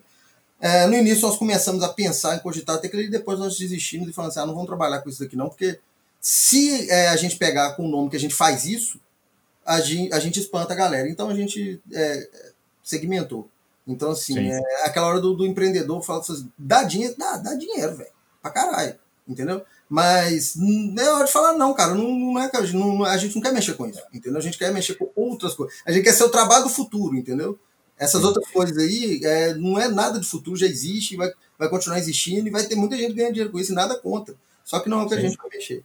Entendeu? É, às vezes vale mais a pena você montar uma outra empresa só para atender esse mercado e separar, né? Faz os, faz os dois, vai ter um branding separado, é, vai ter um, vai ter completamente Eu diferente. A história de um, de um, um, um, cara, acho que é um venture capital ou o cara venture capitalist né, de, de Israel, que ele descobriu um nicho que é o seguinte, ele via na época lá, eu não lembro a, a época certa, que ele os sites de tipo PayPal e tudo não aceitavam é, fazer billing para site pornô. Uhum. Ele foi e criou um sistema de billing, é, de gateway de pagamento para site pornô. Fez IPO, ficou bilionário, sabe, vendeu o trem lá, depois criou outra com o mesmo segmento, ficou bilionário de novo. Então, dinheiro. entendeu? Tem, tem, pronto. Entendeu? É, verdade. Sensacional. E quando, quantos grupos já tem? Eu sei que é, é, em julho, pelo que eu vi aqui, junho ou julho, já tinham mais 100, né? É, como é que vocês estão hoje? Mais de 100? Não, é. tem mais de 400. É mesmo? Bastante, bastante. Cara, crescendo muito rápido, né? Muito rápido, cara. Assim, na, na, na época que nós fomos pro Pro Combinator, tivemos que crescer assim, muito. Então, daquele 35, 40, 50, 100% ao mês. Então, assim, a gente naquela aceleração lá e tudo assim, por isso que a gente ganhou até um, um hype legal. Acho até vale, vale contar como é que foi a história do, do pra gente entrar no E Combinator e como é que a gente Sim. participou lá, porque acho que esse é o ponto de mostrar que, cara, você que está tentando empreender no Brasil achar que não tem jeito de alcançar coisas que nós conseguimos alcançar, tem. Tem jeito. Tem jeito. Entendeu? Com certeza. É, pô, vou te perguntar, eu, eu, eu, acho que eu ouvi essa história e eu achei sensacional. Eu vou te pedir para contar, mas só para que, quem não conhece, né, para quem não sabe, não é do mundo do empreendedorismo, é, a Y Combinator é basicamente a aceleradora mais famosa do planeta, né? Assim, a mais bem sucedida, eu diria, né? Exatamente. E mais respeitada também, acho que o mais importante é isso, a mais respeitada, porque ela foi fundada pelo Paul Graham, né, que é um dos, dos caras dos, desses de startup, ele é o cara que assim um dos, dos, nomes mais respeitados e assim conhecidos. Ele tem vários artigos que são sensacionais, inclusive, que vale a pena pesquisar. E a, a Y Combinator já investiu no Airbnb, Dropbox, Reddit, Stripe, é, cara, assim, só. Rap, é, no, rap também, né? Isso, é, no, inclusive ah, que eu vou conversar com o CMO deles na semana que vem. Segunda-feira que vem vou, vou bater um papo com ele aqui no podcast também. Não, show de bola, os caras lá são muito gente boa, viu? Muito é, gente. Mas, então assim, só para contextualizar, né, que assim, não é um feito qualquer, vocês entraram na aceleradora mais respeitada do mundo, né? Como é que foi essa história, cara? Conta um eu pouquinho. Eu até falo que é o seguinte, para a ficha cair até durou. Então, o que acontece? A gente tava um crescimento bom e a gente já tinha paixão, cara. Assim, acabou. A gente falava de chatpay, o olho brilhava e todo mundo via aquilo. E nós uhum. começamos uhum. a entrar é, para conversar com os CIDs aqui. Falei, cara, nosso dinheiro tá a conta certa, a gente já vai entrar. Já tinha investimento anjo, né? Tinha, tinha investimento anjo do antigo investidor. Uhum. É, e aí ele entrou só como investidor mesmo, ele já não era mais nada da empresa, ele só aportou mesmo. Ele uhum. chegou até a falar, falou, não, é realmente é, vou ficar aqui e vou, e vou, é, vou deixar vocês tocarem essa empresa. Vamos ver o que, que acontece, sangue novo, entendeu? Uhum. E aí é, ele aportou na, na, nessa, só, só na, na, na startup, na, na, na ChatPay, e aí a gente foi indo e falou assim, cara, a gente agora a gente é uma startup de verdade, a gente só tem esse recurso de dinheiro. Então a gente tem que vender e correr atrás de investimento. E quem veio como CEO foi o, o filho dele, entendeu? Que, for, que tinha formado em São Francisco, assumiu como CEO. E aí nós começamos a fazer o que startup deve fazer, que é o senhor vai começar a captar, nós vamos preocupar em, em fazer o produto rodar, fazer um bootstrap aqui, com, com, com deixar, usar o dinheiro do investimento para poder rodar aqui, tentar fazer algum bootstrap. Sei que a bootstrap inteira é quando você só usa o dinheiro que a empresa gera, mas a gente tentar fazer um break-even aqui com o dinheiro da empresa, mas vamos correr atrás que a gente tem que tracionar. Aí nós fomos em alguns é, é, VCs aqui do, do Brasil e fomos até, tipo, fase 1, 2, 3. E aí, cara, a gente tava uma empolgação, porque, tipo assim, os caras estavam atendendo a gente super bem, falando, cara, o produto de vocês é muito foda e tal, tal, tal. Aí o, a gente tava nesse meio aí, aí o Arthur, né, que é nosso CEO, chegou e falou assim, cara, vamos, vamos, vamos, vamos fazer um vídeo pro, pro iCombinator, que eu falei, ah, fazer vídeo pro iCombinator? Você tá louco? Dois meses preso. Não vou perder tempo, porque isso é a preguiça e tudo assim. Ele falou, não, vamos gravar um vídeo aí, vamos gravar um vídeo aí. Juntou todo mundo domingo à noite lá, todo preguiça, né? Tá, vamos gravar o vídeo. Gravou o vídeo. Nós vamos entrar nessa bosta, né? Falei, vai que cola. Então tá, vamos fazer. Fizemos treinar, respondi o questionário. E, e beleza. E aí, eu, eu tava muito empolgado, e todo mundo que tava avançando a conversa com os VCs aqui. Falei, ah, nós vamos conseguir uma graninha boa. Os caras estão gostando. É, beleza. Aí um dia o, o Arthur chegou, acho que foi no final de semana ou próximo do final de semana. À noite falou, galera, a notícia é meio ruim pra te dar. Falei, ah, o fundo tal, eu esqueci o nome dos fundos. O fundo tal passou a gente. Eu falei, ah, puta que pariu, velho. E eu tava assim, empolgado com o negócio. Só que ele falou só que tem outra notícia. Na hora que eu desliguei o telefone, cinco minutos depois surgiu um e-mail do iCombinator falando que nós fomos selecionados para entrevista. cinco minutos, velho. Ele falou, cara, na hora que eu desliguei o telefone dos caras, que eu tava assim, puta que pariu, e agora? Plim, surgiu um e-mail lá, fomos selecionados para entrevista do iCombinator. Eu falei, puta que pariu. Aí pronto, aí acabou. Acabou o sono, eu falei assim, como é que faz agora? Eu tenho que passar nesse trem. E aí nós ficamos naquele negócio, que, como é que faz? E os caras vão perguntar, e pesquisa na internet como é que, como é que faz para quanto tempo eles demoram, porque tem eles falam, não dá para saber, mesmo estando lá dentro. Muita gente pergunta como. Ninguém sabe, cara. Ninguém sabe. Eles às vezes respondem na hora, respondem. Aí tinha gente que falava assim: ah, é, eu mando e-mail, se eu ligar é porque você não passou, se eu mandar um e-mail é porque você passou. E aí ficava naquele negócio. Aí fizemos uma primeira entrevista. Aí o Arthur falou: foi bem? Falou: não, cara, foi bem sim. E, e tal. E vamos ver o que, que vai dar. Aí falaram o seguinte: ó, chamaram para a segunda entrevista. Aí nós já ficamos assim: ótimo. Aí na segunda entrevista, é, ele voltou e falou assim: cara, tem uma pessoa lá que não está entendendo muito bem, não sei se eu fui bem, que tal sei, ficou, falei, puta merda, agora como é que esse trem vai ser? Aí, aí que eles falaram com ele, ou você recebe um, um telefone, para se, se a gente ligar é porque deu errado, ou e, se, se a gente mandar um e-mail é porque deu certo. E aquele negócio. E pode ser no mesmo dia ou depois. E ninguém conseguia dormir, tudo assim, nada de receber. Aí vai a gente pesquisar na internet. Hoje a gente falou assim: ah, se você não receber em dois dias, você vai ser eliminado. Começa que estranho, né? O Reddit, a galera falando. Aí dois dias depois surgiu o e-mail. Aí veio o Arthur. Só que a gente tava é, fora, porque. Aí nesse meio tempo, tá? Só pra você entender. A gente teve que cortar o gasto todo mundo, praticamente cortar o salário todo mundo, porque veio a pandemia, né? E a, e a gente perdeu algumas coisas, e a gente ficou com medo, então assim.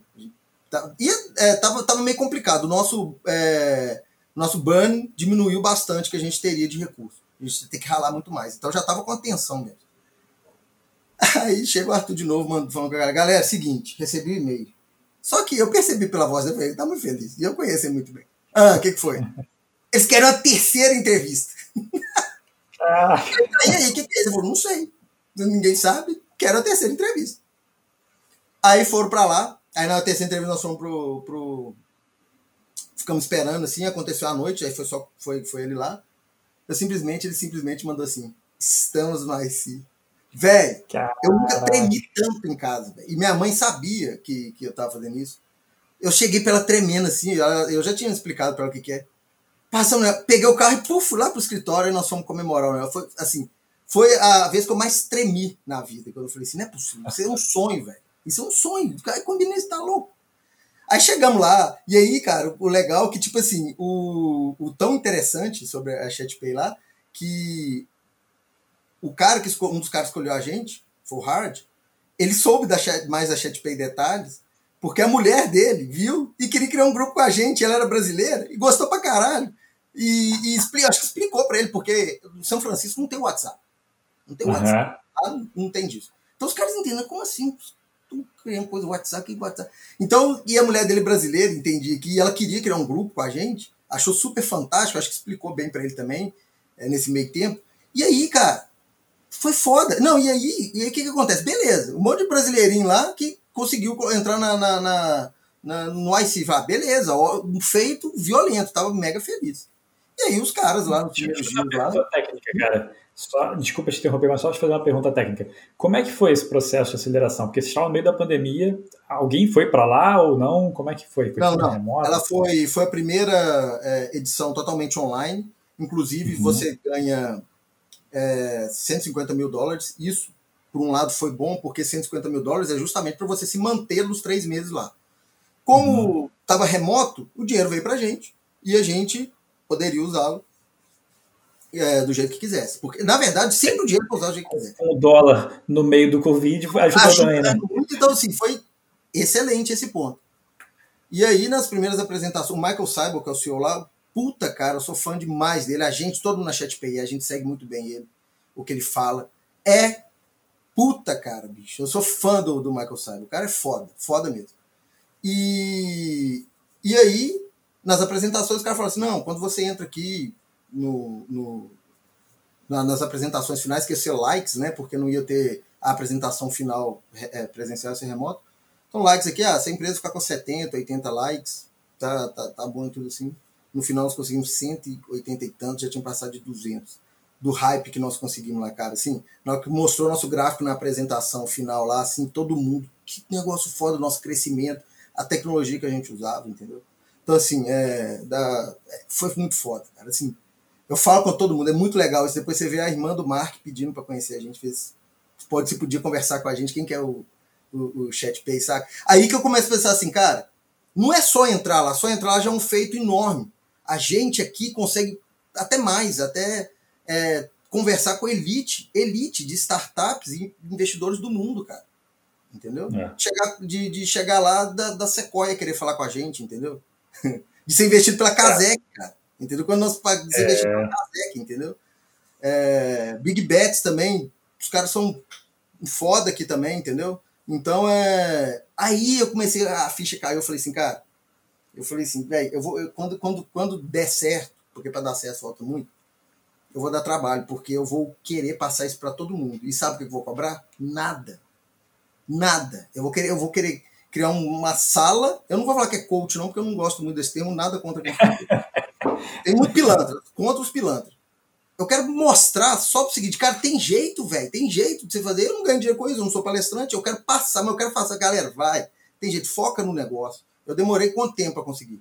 Entendeu? Por outro lado, tem o, igual o, o sócio meu lá que saiu da faculdade e já tá se dando bem, o senhor lá, nunca trabalhou. Então, assim, é, é a música do, do filtro solar lá, né, do que o aquele jornalista lá cantava, até esqueci o nome dele, o, o Bial lá, você pode, você não sabe o que fazer com 18, tem gente que tem 45 não sabe ainda o que vai fazer, ou tem gente com 45 que tá bem e tal. Aí tem aquelas histórias meio clichês do cara do, do KFC lá com 65 anos, o, o outro com. Então, assim, é para ver que tem jeito, não importa. Se você usar a idade ou qualquer outra coisa como, como desculpa, não tem. Né? É, então, é, a ChatPay, eu queria, é, veio para mim, eu queria passar muito isso para a galera. É, cara, sensacional. E vocês receberam depois o investimento né, de, assim, desses, desses fundos, que acho que deu uns quase 2 milhões de, de dólares, 2 é milhões e 100, acho que 2 milhões e 100 e poucos de dólares, né? Mais do IC, né? Mais do IC. É, Sensacional. Eu acho que chegou da em torno de 1,200 ou 2,200, 2,300. Deu 2,200 e alguma coisa com, com tudo. Legal.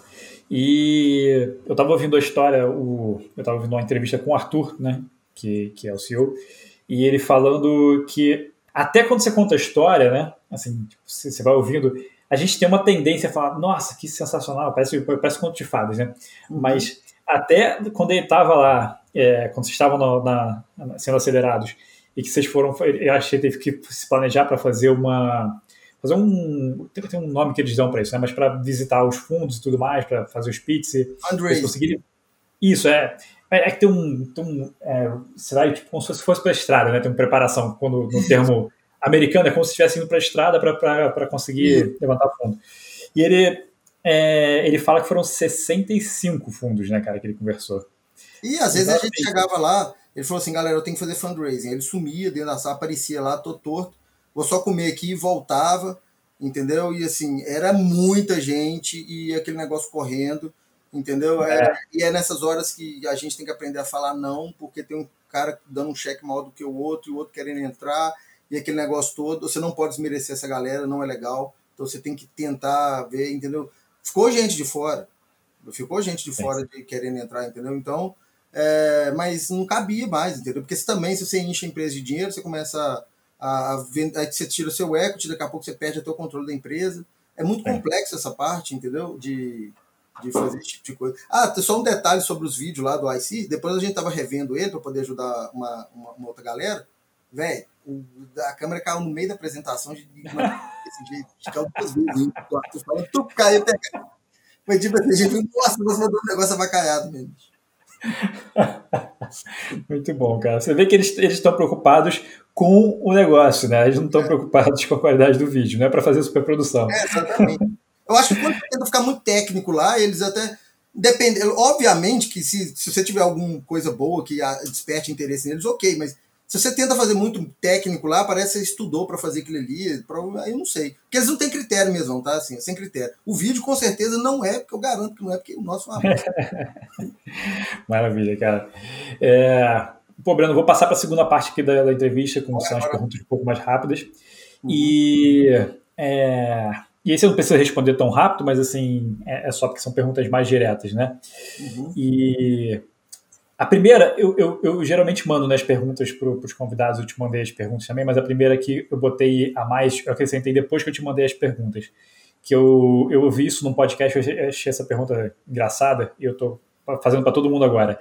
Nem só, não só para quem eu tô, não, eu tô conversando no podcast, para gente na vida também. Que é, qual foi a pior reunião da sua vida, você lembra? Reunião? Reunião. Pior. Cara, o problema é que eu sou um cara anti-reunião.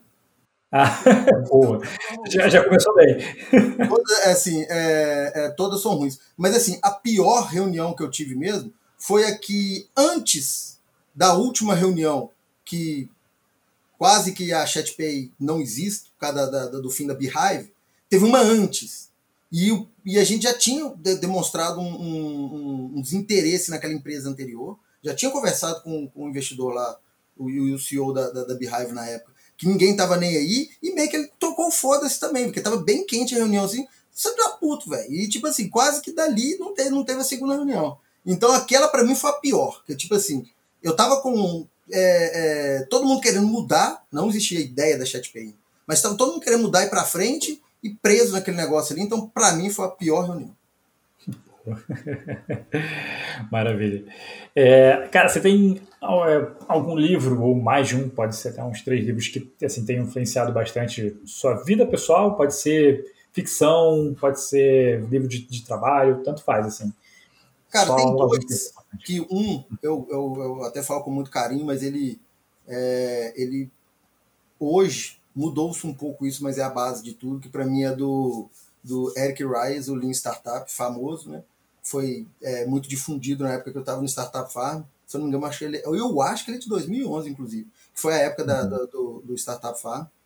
É, então, ele abriu muito a cabeça é, de como você fazer essas, é, é, o negócio enxuto, é, straightforward, igual a galera fala. Então, é um livro que eu gosto, apesar de.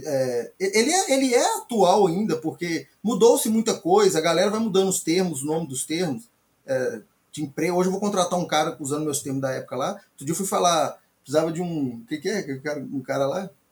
Esse cara que. Analista de dados, não existe mais não, agora já virou é, é outra coisa. Então os caras vão mudando, os termos vão mudando, mas a ideia é a mesma. E eu acho que para mim, a, o Lean Startup é uma revolução para todas as startups. Então, é uma coisa Sim. que eu aprendi bastante. E o atual, que ajuda, que faz a ChatPay. É esse que tem que ler com cuidado, para tomar cuidado, para não falar que você não tem concorrente. Que é o do, o, o do 0 a 1 um do Piretil. Que hum. ele, ele fala do monopólio, né? Do monopólio você fazer alguma coisa que não exista mesmo, entendeu? Mas essa alguma coisa que não exista mesmo, é que a conceito de inovação em si é você pegar o que já existe e melhorar. O conceito Sim. de inovação disruptiva é você pegar uma coisa, pegar uma coisa que já existe, mas fazer uma coisa que não existe através dela. Entendeu? Uhum. Porque fazer tudo zero, hoje no meio de startup, pelo menos na nossa realidade, que não envolve patente médica alguma pesquisa científica e tudo, não tem como você fazer uma coisa que não existe. Existe oceano azul e oceano vermelho. Entendeu? Então é. O nosso é azul. Entendeu? E ele cai basicamente no que Piritil fala. A gente é o estava fazendo aquilo ali e ninguém estava fazendo aquilo ali. Mas, igual uhum. eu te uhum. falei, eu não sou tolo o suficiente para falar que não tinha concorrente. Entendeu? Então, e, e, se eu tivesse falado que não. Se a gente tivesse falado, a gente não tem concorrente. A gente não teria feito pesquisa com os clientes da Hotmart. Ir lá e perguntar para eles o que está incomodando lá, o que, que dá para melhorar. Porque tinha uma sinergia. Então isso atrapalha até no negócio. Então, para mim, são os dois, cara, assim, que eu acho que é, uma pessoa de startup deveria ler e, e ter discernimento para ler. O do Eric é mais, é mais técnico mesmo. O do, do Peter, você tem que entender o contexto para não, não dar bosta, né? Porque senão. Como qualquer leitura, né? No, no, Sim, no, no geral. E é, tem uma pergunta que eu faço, mas eu acho que você já respondeu, né? Porque você, você contou essa história aí de que é é, se tem algum fracasso ou fracasso aparente, né? Porque é, esses fracassos não são, não são fracassos, estão te impulsionando, né? Estão te ensinando. Uhum. É, mas desse, dessa, dessas histórias, assim, qual que você acha que foi mais importante para você chegar onde você chegou? Todas elas eu falo que foi a da, a da Beehive, a, antes do, do da ChatGPT. Porque lá que aprendi tudo, tudo, assim, de é, o que o, a, a de São Paulo que quebrou também aprendi algumas coisas mas que aprendisse na prática, de ver acontecer, de ver o erro acontecer, tentar mudar e é, não conseguir por, por, uma pessoa mais de cima tá tomando controle daquele ali, às vezes naquele ponto não ouvir, entendeu? É, então, aí você tem que saber lidar com esse tipo de coisa, né? Porque a gente fala o seguinte: primeiro ponto, você, a galera discrimina, é, discrimina muito a política. Política todo faz, a empresa tem que ter política. Politicagem que é ruim. Entendeu? Então, uhum. por isso que é o ato de relacionar. Então, você tem que aprender aquilo ali, entendeu? Então, tipo assim, como você vai expor suas ideias, como é que você vai convencer uma pessoa a, a que sua ideia é boa, por que ela é boa, entendeu? Então, assim, é, acabar com picuinha, acabar com ego, que você não leva lugar, né, ninguém a nada. Então, foi tudo nesse, nessa, nessa empresa é, antes da ChatPay. Por isso que eu falo. Ela montou uma base, até hoje, eu falo que é o seguinte, nada está vencido, tem muita coisa para andar para frente mas a base se mostra foda. Montou-se uma base foda das pessoas que estavam ali. Foi todo mundo tomando porrada, entendeu? Até o, o, o CEO, o investidor lá, falou que macaco velho não aprende truque novo, aprende, a empresa dele entrou no, ele montou um outro negocinho lá também, que ele, de, de, usando o WhatsApp também, entrou no IC também, cara. Ah, legal. gente, entendeu? Então, assim, é, tudo que. E todo mundo aprendeu, veio dessa, desse negócio, né? Saiu dali, entendeu? Ele também aprendeu com os erros dele. Nós aprendemos com os nossos erros, eu aprendi com os erros deles, aprendeu com o meu, entendeu? Então, todo mundo errando, você vai ver o cara errando, você vai aprendendo e troca de erros é excelente também, entendeu? Perfeito. Muito bom. É, cara, você tem algum hábito incomum, estranho, assim, para as pessoas, né, para os outros, mas que você não vive sem? Tipo... se, tivesse, se tivesse a galera que trabalha comigo, meus amigos, eu falar assim: o Breno inteiro é estranho, então doido, ninguém. ele não tem um, não, é ele. Só dele estar tá ali falando com você já tá estranho. mas tem um assim que eu vou. que eu gosto de. de, de não é muito doido, não, mas é assim. Do nada, cara, do nada, assim, às, às vezes eu tô aqui, ó, à noite, de madrugada, às vezes bebendo no bar e tudo assim, ou entro lá e falo, galera, nós somos foda, vamos embora pra cima. Eu começo a incentivar a galera em horários nada a ver, de, de madrugada.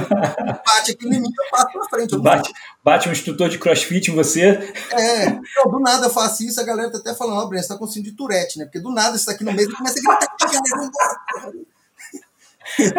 o cara fala, o Tourette tá atacado lá. Então, tipo, esses incentivos do nada, assim, é Eu, é, e é bom, cara, porque às vezes é, é coisa boa, não, não é, é, incomodando a galera, né? Jogando pra cima quando o negócio tá legal. E quando tá tendo problema também, jogando pra cima, entendeu? Sim, com certeza. Com certeza. Ajuda muito, cara. Ah. A gente, as pessoas menosprezam o poder que essas coisas têm. É, e, mas, assim, se você, você conseguir incentivar a galera a, a manter, se manter focada, manter o ritmo, porque, cara, é duro, né? É, é. Depois de um tempo fica cansativo. Com certeza. É, cara, quando você. E quando você está sobrecarregado ou está desfocado ou perde ali um pouco o controle da sua própria vida, o que, que você faz para voltar para os eixos? Você também se, se motiva, também entra no, no seu próprio quarto e fala: Olá, Breno! Porra! Quase isso, mas interno. Eu vejo eu separo em duas coisas. Eu gosto muito da, da, da área de filosofia, essas coisas também, é, é, e interação entre pessoas. Eu gosto muito de estudar o comportamento humano em geral. É, uma coisa eu penso, que eu já sei que depende do que, que eu estou passando ali. Se eu sei que é uma. Eu não, eu não tenho. É, nunca tive depressão, tá? Sei como é que é, porque meu pai já teve, mas eu sei como é que é, que eu sei que é uma doença, já achei que era zoeira e tudo. Mas eu sei, inclusive, fui estudar isso porque que eu tinha isso de vez em quando, até o Drauzio falou.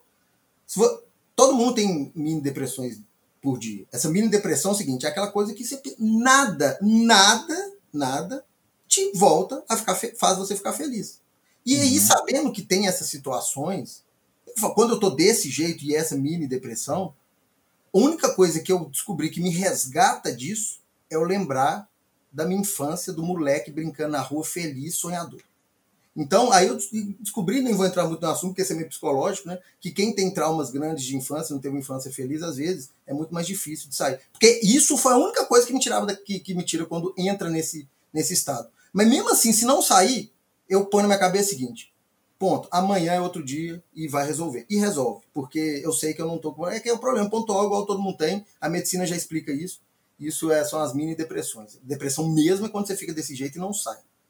Então já, já tive isso. Agora, quando eu estou com algum problema é, de, da empresa, algum problema grande para poder resolver, eu me ancoro lá na frente. Eu falo, cara, eu não andei até aqui. Eu não aceito perder. A galera às vezes chega lá um concorrente X vai fazer o cara, vocês estão com medinho do concorrente? Então, tipo assim, a gente toma porrada lá atrás, porque quem cai de paraquedas, eu não falo, cara, eu não te falo que o cara é menor ou pior, não. Ele não tem conhecimento suficiente para saber se aquilo ali vai passar ou não. Entendeu? O medo é a falta de conhecimento. Se você sabe que se aquilo ali como funciona, se você já tomou porrada ali, você não vai ter medo. Então, pra, até hoje na empresa, a única vez que eu tive medo foi, foi eu não lembro. Assim, teve uma vez que eu tive medo, mas é raro. A galera ainda fala isso. Velho, qualquer coisa que acontece, o fala, vamos lá. Então, é porque as porradas que a gente vai tomando. Então, quando tem. Lógico que internamente eu controlo aquilo. Fazendo o quê? Ancorando no resultado lá na frente, ancorando que eu já passei. Que eu falei, cara, isso aqui dá para resolver.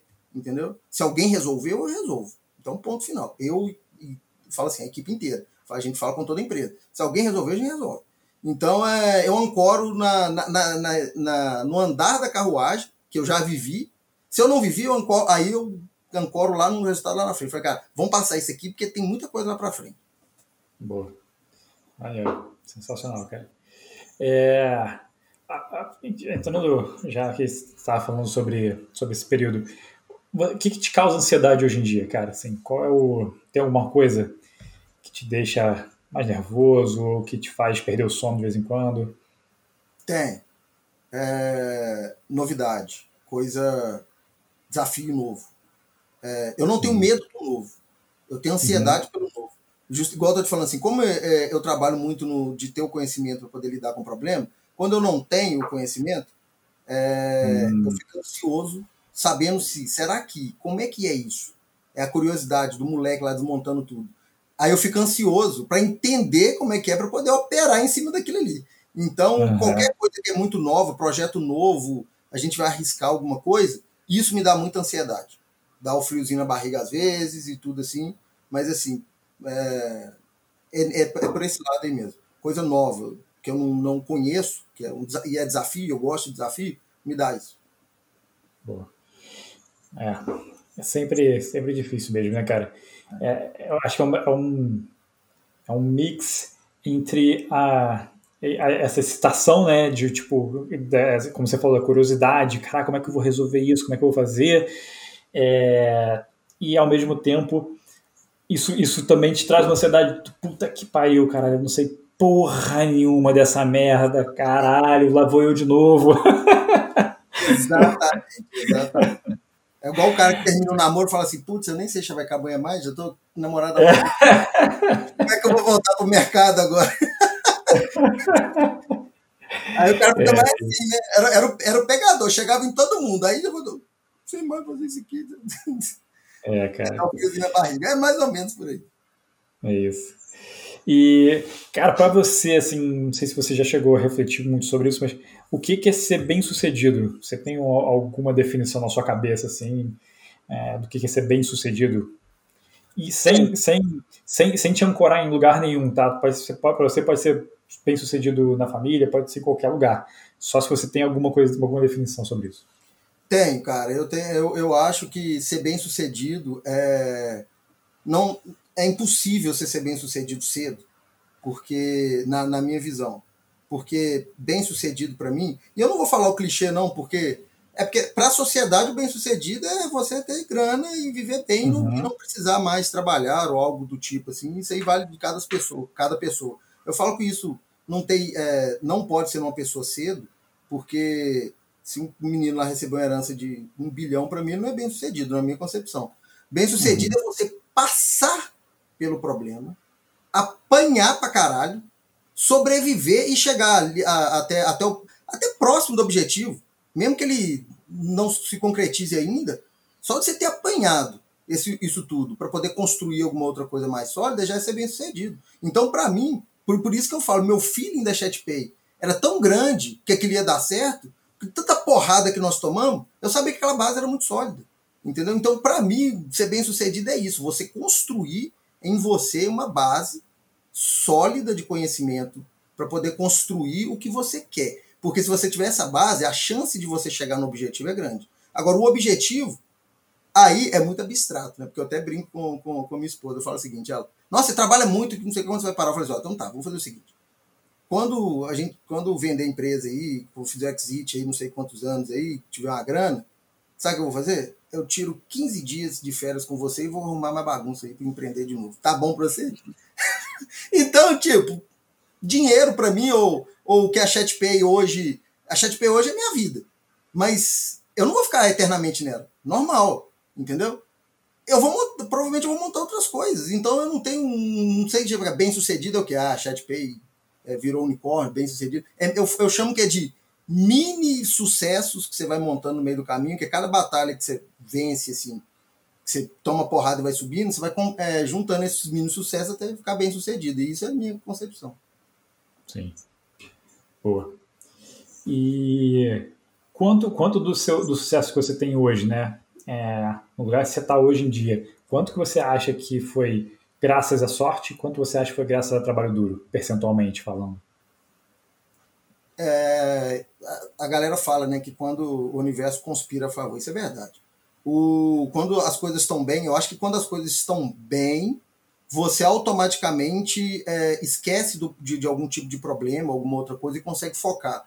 Então, acho que quando você está bem, você consegue ter mais foco. Então, é, é, aparenta ter que, você, que, que tudo começa a conspirar a favor e começa mesmo, porque você começa a ter uma energia boa que você atrai as pessoas para aquilo ali. Entendeu? Uhum. Então, é, automaticamente, você precisa de sorte, você precisa de timing, o, o, o empreendedor que está começando. Nós acertamos. Isso foi sorte, a gente acertar no Passion Economy. A gente descobriu isso no meio do que a gente estava construindo o, o, negócio, entendeu? Na nossa apresentação do IC, nós nem falamos em Pest Economy, era bonito isso lá. E a gente nem tinha isso ainda. Eles que destravaram, eles que viram isso na gente, entendeu? Então o que? O time, o time é sorte. Sorte, assim, uhum. assim, você tem uma previsibilidade. Mas você não consegue, você fala assim, cara, você tum. Muito difícil, velho. Muito difícil acertar isso. Então você, você tem que contar com a sorte. É, eu não gosto de falar muito isso porque a pandemia foi ruim para a maioria das pessoas. Minha mãe pegou isso aí, até hoje ela não tem olfato direito. Então é, é uma bosta, é uma merda isso daí. Ajudou a gente, cara.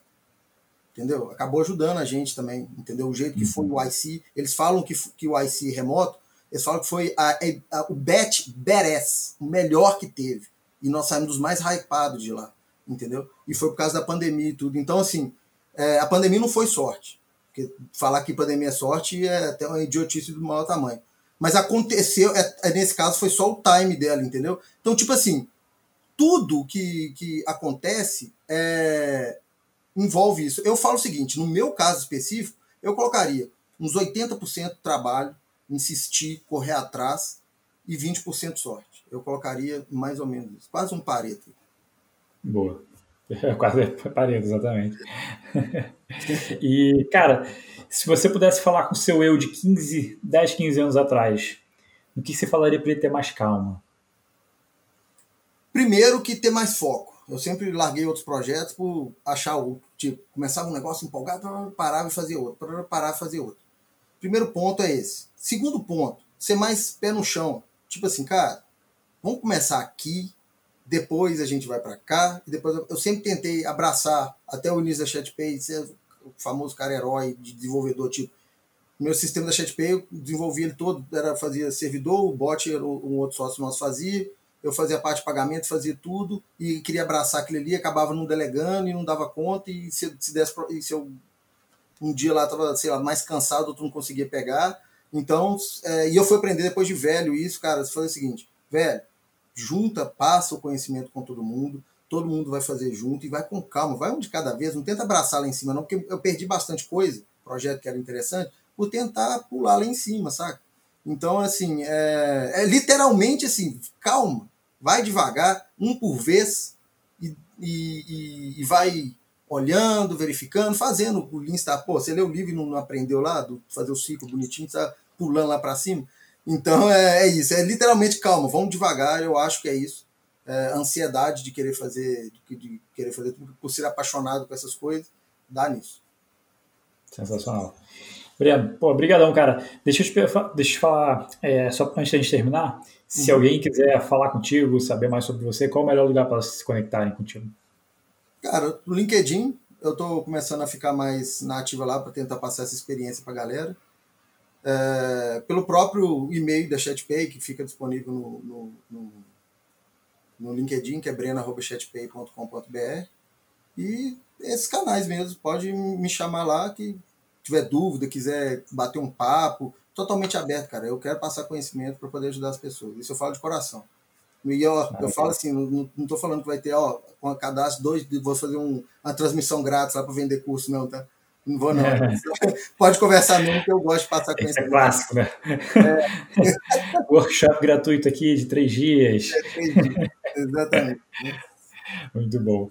Breno, brigadaço, cara, pelo seu tempo, foi sensacional. A história é muito, muito maneira de vocês, cara, de verdade.